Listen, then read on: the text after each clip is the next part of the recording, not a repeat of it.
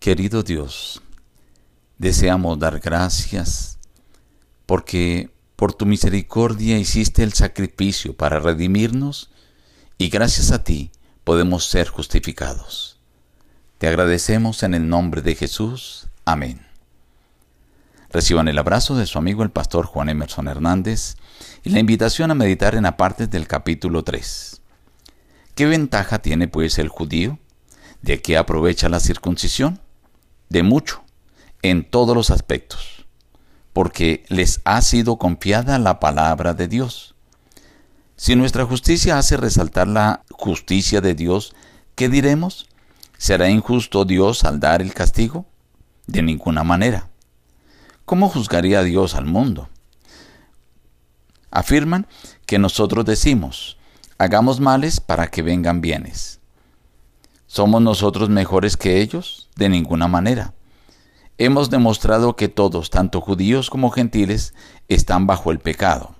Como está escrito, no hay justo ni aun uno, no hay quien entienda, no hay quien busque a Dios, todos se desviaron a una. No hay quien haga lo bueno, no hay ni siquiera uno porque por las obras de la ley ningún ser humano será justificado delante de él, ya que por medio de la ley es el conocimiento del pecado.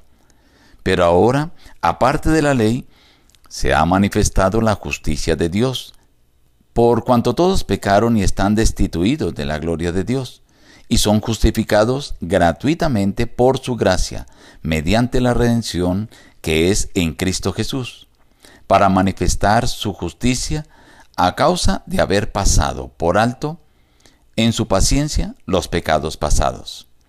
Concluimos, pues, que el hombre es justificado por la fe sin las obras de la ley. ¿Es Dios solamente Dios de los judíos? ¿No es también Dios de los gentiles?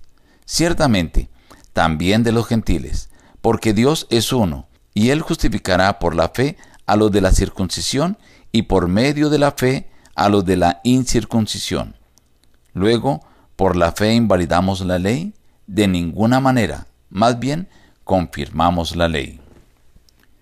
Cuando recordamos que algunos judíos que habían llegado a Roma querían instar a aquellos gentiles que se habían convertido al cristianismo para que se circuncidaran, de otra manera no podían entrar al reino de los cielos, Pablo les aclara, los judíos no son más justos que ellos. Todos, dice, son injustos, tanto los judíos como los gentiles, dice, por cuanto todos pecamos.